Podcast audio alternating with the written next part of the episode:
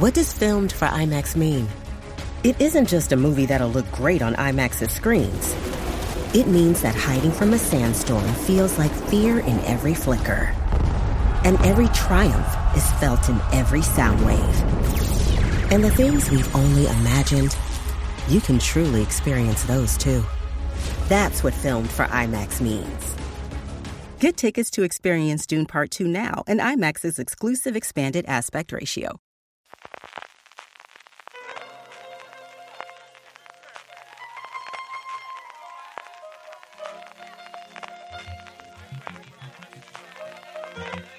Estás escuchando Fuera de Series con CJ Navas. Bienvenidos a Streaming, el programa diario de Fuera de Series en el que un servidor CJ Navas te trae las principales noticias, trailers, estrenos y muchas cosas más del mundo de las series de televisión. Edición del jueves 28 de diciembre de 2023, Días de los Santos Inocentes. Arrancamos con todo el contenido del día y hablamos primero de ratings, que es una cosa que antes, yo recuerdo cuando empezamos a hacer Fuera de Series hace ya 16 años, que se dice pronto, hablábamos muy habitualmente porque marcaba evidentemente cuándo volvían nuestras series americanas favoritas y que en los últimos tiempos con la llegada del streaming, pues poco a poco se ha perdido hasta hace apenas dos semanas cuando Netflix decidió, pues eso, abrir las compuertas y contarnos cómo habían funcionado 18.000 de sus títulos que se dice pronto. El caso es que de vez en cuando las plataformas sí que dan datos de audiencia, si es cierto que dan siempre solamente los datos de las series o de las películas que les funcionan extraordinariamente bien, y Percy Jackson y los dioses del Olimpo ha sido uno de los mejores estrenos que ha tenido en mucho tiempo Disney Plus. En los primeros seis días de emisión de la serie, 13,3 millones de espectadores han visto las andanzas de este han visto las andanzas de este semidios, convirtiéndolo así en el estreno más visto de su productora Disney Branded Television, la responsable, entre otras cosas, por ejemplo, de pesadillas en los últimos tiempos. Daban también otra cifra curiosa para que veamos lo que se mueve en redes sociales y especialmente en la nueva red social de vídeo, y es que el hashtag Percy Jackson en TikTok había recibido 212 millones de visionados en los primeros siete días desde que se emitió el primer episodio. La que no es oficial, pero de alguna forma se han enterado Deadline, yo creo que esto es una filtración, pero vamos, a la legua, son de los datos de visionados de Apple TV Plus de los últimos meses y de este 2023. En primer lugar, Plan en Familia, la película protagonizada por Mark Wahlberg y sobre todo Michelle Monaghan, que donde está Monaghan, ahí estoy yo, el primero de la lista, ha sido la película más vista en la plataforma, que recordemos todavía no ha estrenado ni Napoleón ni Asesinos de la Luna. Por su parte, The Morning Show, su tercera temporada, no solo es lo que anecdóticamente yo tenía alrededor y es que la gente se estaba sumando a la tercera temporada, sino que los datos internos, como os digo, de Apple TV Plus, filtrados a Deadline, decía que se había incrementado su visionado un 20% con respecto a la segunda temporada. ¿Un 20% de qué número? No lo sabemos, pero es un 20% más que no es algo tan habitual en la televisión a día de hoy. También habrían funcionado muy bien Monarch, el legado de los monstruos, que sería la serie más vista en la plataforma de la manzana en el mes de noviembre, y Cocina con Química, que sería la miniserie más vista de la historia de Apple TV Plus, cosa que no me extraña absolutamente nada porque yo os dije que es una pequeña joya, a mí me sorprendió muchísimo, y si no lo habéis visto, de verdad, buscar un hueco lo que nos queda de Navidades, que vale mucho la pena que la veáis. La cuarta temporada de Para toda la humanidad también habría mejorado sus números con respecto a la tercera temporada. Y otra cifra curiosa es el subidón que ha experimentado Slow Horses con su recientemente terminada y maravillosa tercera temporada, que en el Reino Unido se habría visto un 65% más que la segunda entrega. Todo esto, además sumado a la tercera temporada de Ted Lasso, a Secuestro en el aire con Idris Elba este pasado verano, a esa maravilla llamada Silo, la tercera serie en mi top 20 de este 2023 que nos llegó en primavera, haría que la audiencia general de Apple TV Plus hubiese crecido durante este 2023 con respecto al 2022 ni más ni menos que un 42% que se dice pronto. Pasando ya a nuevos proyectos, Disney Plus habría encargado a Boomerang Televisión una serie en el mundo de los toros. Es una cosa curiosísima porque no la he encontrado en ninguno de los medios tradicionales. He llegado a ella gracias a Mundo Toro, que contaba hace unas fechas que Oscar Jaenada junto a Alejandro Talavante habrían rodado en las ventas, donde también había estado presente otras figuras como el alicantino José María Manzanares. E investigando, resulta que en los últimos meses hay varios medios locales que han contado partes de este rodaje, confirmando que la serie estaría produciéndose actualmente para Disney Plus, y de hecho, Levante, el mercantil valenciano, es el que quizás da más información diciendo que la serie se llama Maestro, que va a estar interpretada por Oscar Jaenada, como os decía anteriormente, y que va a ser dirigida por Paco Plaza. El diario decía que se trata de una historia totalmente original, ambientada con personajes del mundo taurino y otros completamente ajenos e incluso contrarios, un proyecto que habla de la amistad entre personas dispares y, según ha adelantado, en ningún momento se ven corridas de toros, pero el protagonista es un torero. El rodaje habría pasado ya por Benidorm, por Talavera de la Reina y también, como os decía antes, por Madrid, por Las Ventas y también estaría dentro de él Ricardo Gómez, el Carlitos Alcántara de Cuéntame. Pasando ya a fechas de estreno, tenemos el avance de novedades de filming para el mes de enero, no de series, que ya lo comentamos a primeros de semana, sino tanto de películas como de documentales. En el apartado de películas tenemos un montón de estrenos. De cara a Reyes, el 5 de enero se estrenan hasta cuatro producciones, entre ellas El sueño de la sultana, recientemente nominada a Mejor Película de Animación en los premios Goya y que también estuvo nominada recientemente para los premios Forqué, o Una noche con Adela, protagonizada por Laura Galán, ganadora del Goya Mejor Actriz por Cerdita. El 26 de enero nos llegarían Los Delincuentes, la representante de Argentina en los Oscars y que fue seleccionada previamente también en Cannes y San Sebastián, una película dirigida por Rodrigo Moreno que narra la historia de dos trabajadores en un banco, Morán y Román, cuyos destinos quedan estrechamente ligados cuando el primero decide perpetrar un robo en el banco con el objetivo de cumplir condena y poder vivir sin volver a trabajar nunca más una vez fuera de la cárcel. En cuanto a documentales, el 12 de enero nos llega 21 días en Mariupol, la que anuncian es la crónica definitiva de la guerra ruso-ucraniana en primera fila. Un documental que fue galardonado con el premio del público en Sundance, que suena muy fuerte para los Oscars, veremos dentro de nada si está nominada o no, y que se sitúa al inicio de la invasión rusa cuando un equipo de periodistas ucranianos atrapados en la ciudad sitiada de Mariupol lucharon por continuar su trabajo documentando las atrocidades de la guerra. El 15 de enero nos llega Pauline Kael, El arte de la crítica, con declaraciones de gente como Quentin Tarantino, Alec Baldwin, Paul Schrader o David O. Russell. El 19, Anthony Burgess, Más allá de la naranja mecánica, un documental sobre el impacto en la sociedad de la célebre novela de Burgess y evidentemente su adaptación al cine por parte de Stanley Kubrick en los años 70 y el que más ganas tengo de ver porque se me escapó cuando se pasó en su momento en la 2, estuvo durante un tiempo en RTV Play, es Isaac Asimov, un mensaje del futuro, en el que uno de los autores ya no de ciencia ficción, sino en general divulgadores de ciencia y escritores de ciencia ficción más influyentes del siglo XX, emulando a uno de sus personajes más célebres, el Harry Seldon de Fundación, envía un mensaje a la humanidad en el que póstumamente descifra las claves para él de la vida futura. Por su parte, Warner Televisión confirma que el próximo viernes 19 de enero a las 10 de la noche estrenará con un doble episodio desde el principio El joven Sheldon y a partir de ahí dos episodios todos los viernes también a las 10 de la noche en el canal de Warner Bros. Discovery. Y terminamos con tres cositas. Hoy sí son tres cositas rápidas de industria. Por un lado, A3 Player tiene una oferta especial de Navidad para suscribirte a la plataforma, 99 céntimos durante tres meses. Más barato, desde luego que ya es complicado. Si tenéis ganas de ver, pues yo que sé, vestidas de azul, o si se os escapó veneno en su momento, o la novia gitana, o la red púrpura, o tantos, tantos estrenos que al final A3 Player produce una barbaridad de series especialmente españolas. Desde luego que para estas Navidades es vuestro momento.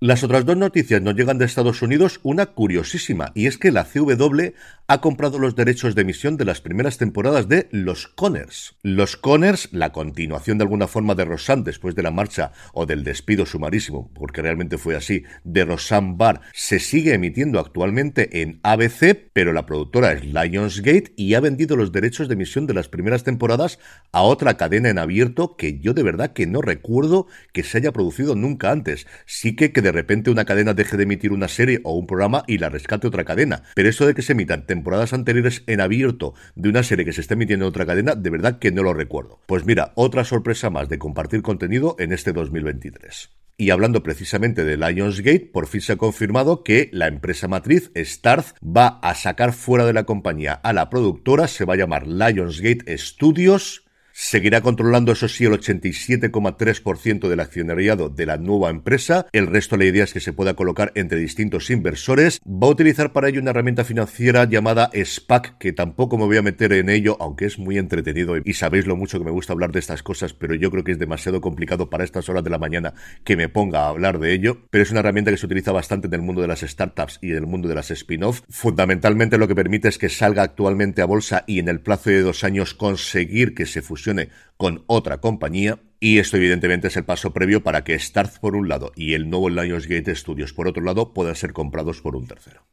Pasando ya a vídeos y trailers, hoy para celebrar el Día de los Santos Inocentes en España, lo que os traigo son vídeos de tomas falsas. Hay una barbaridad de todos ellos en YouTube, muchos de ellos vienen de la época de los DVDs, que solían ponerlos siempre como extras, algunas plataformas a día de hoy los cuelgan sobre sus series y programas. Hoy, más que nunca, por favor suscribiros si todavía no lo habéis hecho a nuestra newsletter, newsletter.fueradeseries.com, absolutamente gratuita, porque allí los vais a tener todos a golpe de un dedo o a golpe de un clic y me he contenido seleccionando solo una por plataforma, porque si no tengo 10 minutos para comentarlas y sobre todo al pobre Jorge para la newsletter no iba a acabar de hacerla hasta mañana. En Prime Video tenemos las tomas falsas de la séptima y la octava temporada de la que se avecina, en Netflix miércoles su blooper reel, como se dice esto en inglés, de la primera temporada. Apple TV Plus no tiene muchas, pero tiene una muy entretenida, que es la de Platónico, recordad que la serie ya ha sido renovada por una segunda temporada. De HBO, de sus últimas producciones no hay demasiada cosa, pero hay un vídeo con tomas falsas bastante divertido y además bastante largo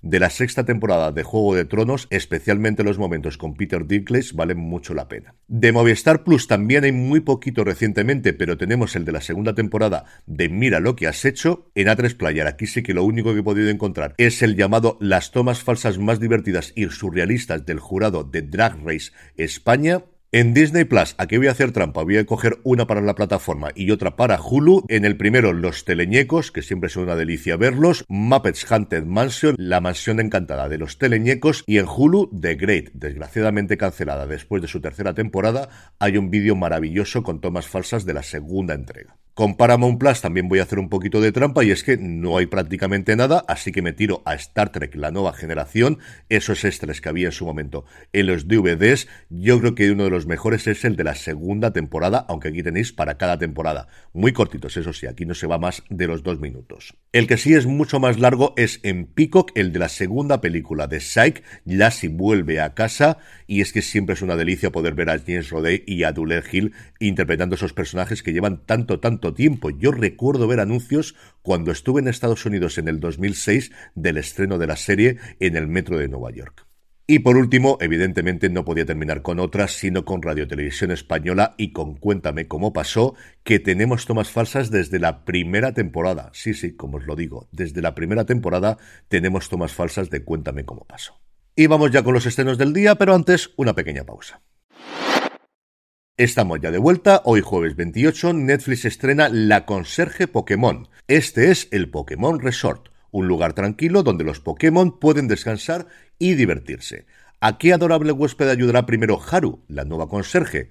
Una serie animada para toda la familia para estas fechas navideñas. Por su parte, El Gourmet, la plataforma especializada en documentales de gastronomía del grupo AMC, estrena I Love Wine, donde un estadounidense descubre la esencia y los secretos de los vinos españoles. Dan, un americano amante del vino, recorre las bodegas de La Rioja, El Bierzo, Jerez, Mallorca, Aragón y la comarca Utiel-Requena, aquí al ladito de mi casa, bebiendo vino y trabajando, que hacer estos documentales en los que uno se va de viaje por los distintos puntos de España a beber vino es un trabajo.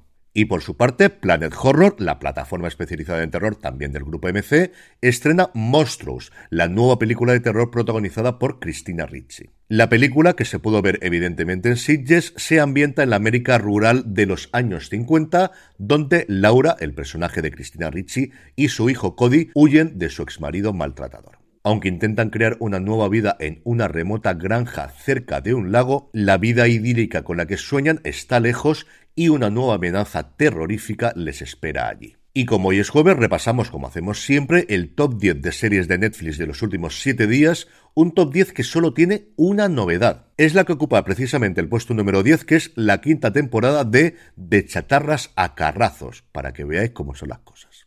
En el 9 nos volvemos a encontrar con la Segunda Guerra Mundial desde el frente, esta nueva serie documental con las imágenes coloreadas de la contienda. En el 8, La Paz de Marsella. En el 7, Hechos Polvo. En el 6, Una familia normal, que encabezó durante varias semanas el top 10. Y en el 5, Yuyu Hasuko. En el 4, la serie más longeva del ranking, Cristo y Rey, siete semanas ya en el top 10 de Netflix. De en cuanto a series en España, en el 3, Mar de Fondo. En el 2, no ha podido conquistar el número 1 con el estreno de los últimos episodios de su sexta temporada.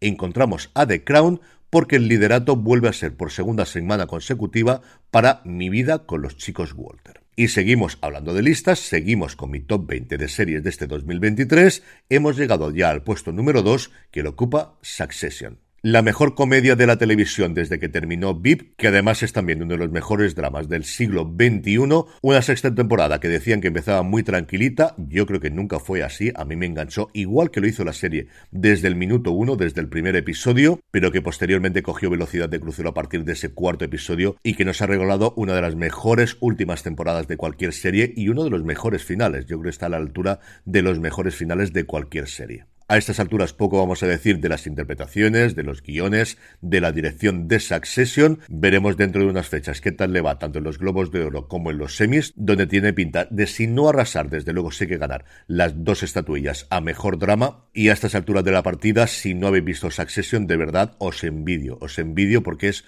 un viaje absolutamente maravilloso.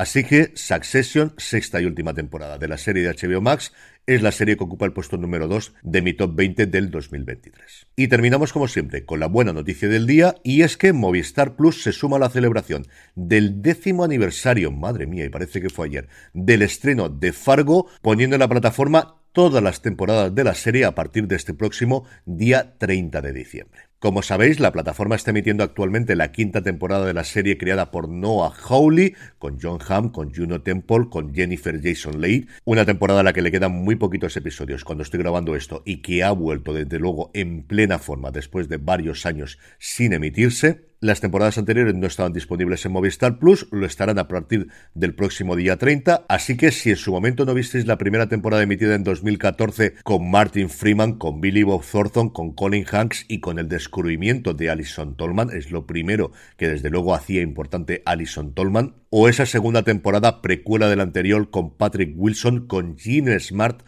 haciendo de la matriarca de un clan de mafiosos, con Ted Danson haciendo de sheriff con la pareja encarnada por Kristen Dash y Jesse Plemos, o con Christine Milotti con mi queridísimo Nick Offerman, o con Kieran Culkin tres años antes de entrar en Succession, o su tercera temporada con ese personaje doble de Iwan McGregor y Mary Elizabeth Winstead, o incluso la cuarta temporada de la que nunca se ha hablado especialmente bien, pero que tiene sus cositas, protagonizada por Chris Rock junto a Jason Schwartzman, Ben Whishaw, Salvatore Esposito o Timothy Olyphant, desde luego que Fargo siempre tiene unos elencos absolutamente maravillosos, desde este próximo día 30 las podréis ver o volver a ver en Movistar Plus. Y con esto, y recordándoos que os paséis por fuera de series.com y por nuestra tienda, la tienda fuera de series, fuera de series.com barra tienda, me despido esta mañana donde haremos el último streaming de este 2023. Gracias como siempre por escucharme y recordad, tened muchísimo cuidado ahí fuera.